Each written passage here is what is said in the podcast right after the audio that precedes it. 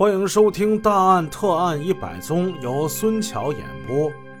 上回故事我们说到，化名杨辉的连广宇被抓获了。连广宇在被抓之初百般狡辩，他声称自己姓杨，叫杨辉，这些钱是从自己家里偷出来的。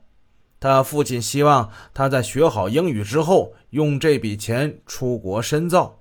沙坪坝分局当然不可能相信他这一面之词啊，于是，一边派人联系上海方面核实他的身份，一边请银行方面派人核查这笔美元的真伪。银行方面证实，这些美元几乎肯定是存放在银行金库中的外汇。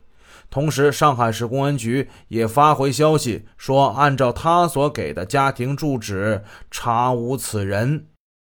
面对这样的结果，这杨辉他又改口了，说自己啊，呃，我不叫杨辉，我是我是来自北京的某高干子弟，叫李林辉。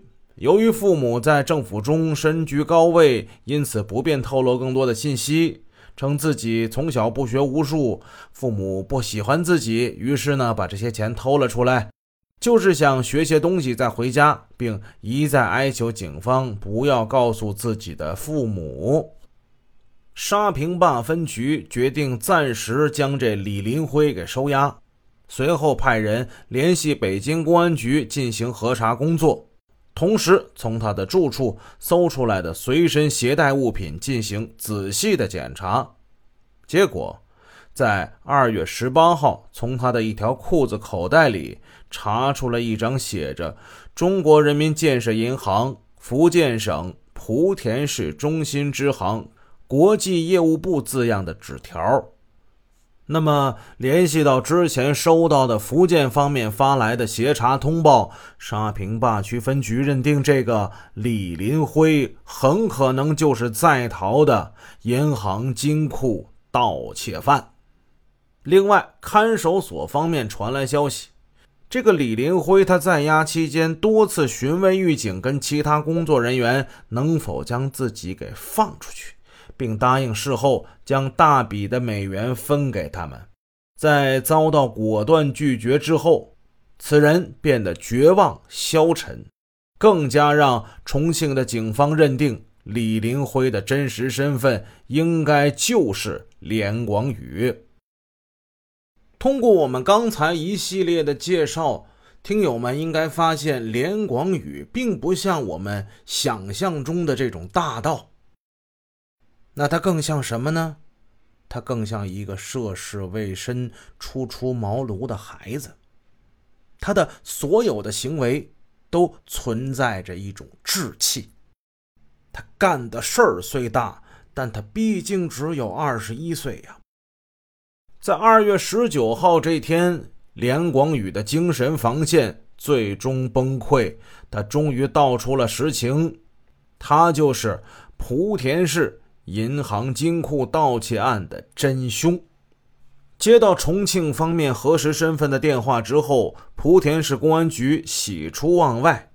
冯小福局长立即派徐成虎副局长带领一支十二人的小分队乘飞机飞往重庆，要求他们抵达重庆之后立即投入对连广宇的突审，要迅速查明作案时间、作案过程，尽快搞清还没有查获的七十五万港币和三点五万美元的下落，在尽可能短的时间内追回全部赃款。最大限度减少国家的损失，然后安全顺利的把连广宇押回莆田。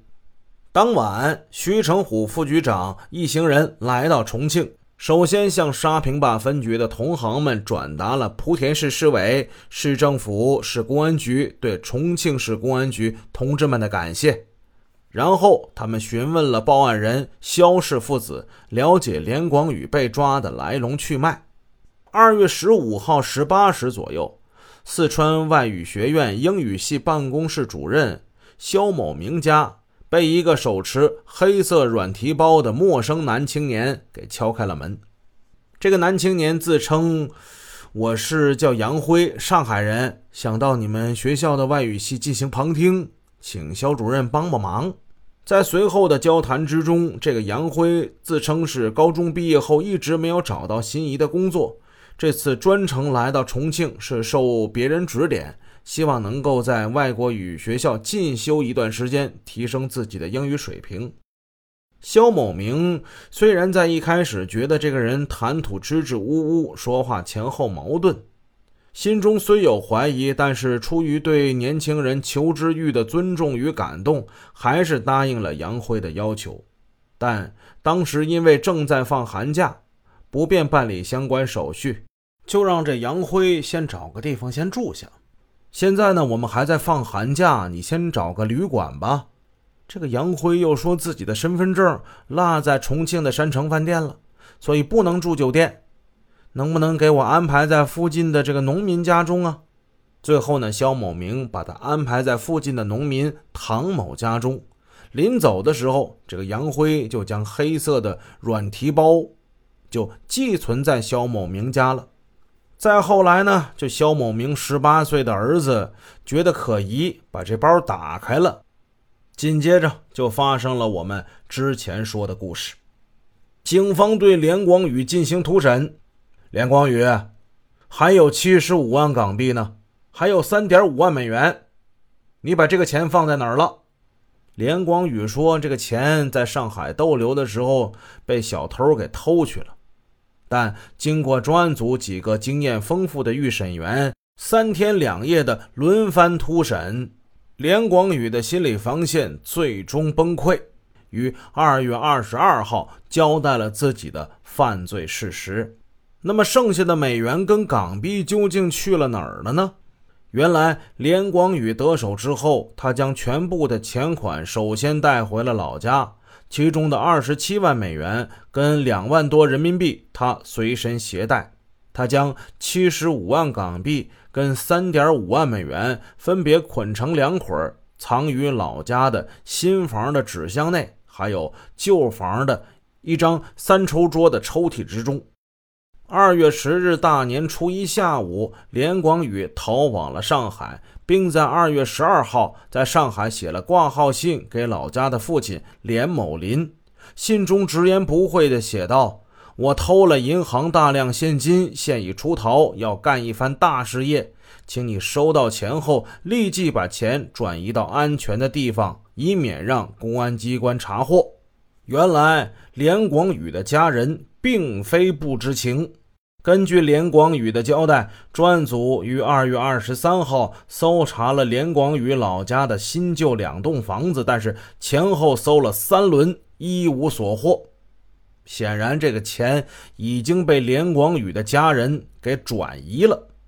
连广宇的父母跟姐姐都矢口否认有这笔巨款的存在。最后，在专案组的要求之下，二月二十四号。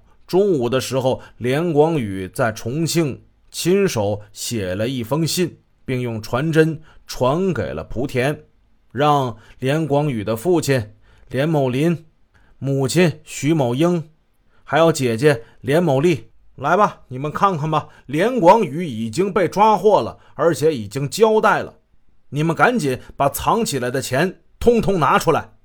又过了一天，到了二月二十五号四点三十分的时候，连某林终于是精神防线崩溃了。他交代了两处藏钱的位置。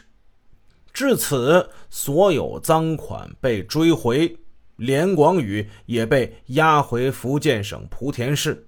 经过九天的侦办，最终此案真相大白。罪犯连广宇最终被判处死刑，剥夺政治权利终身。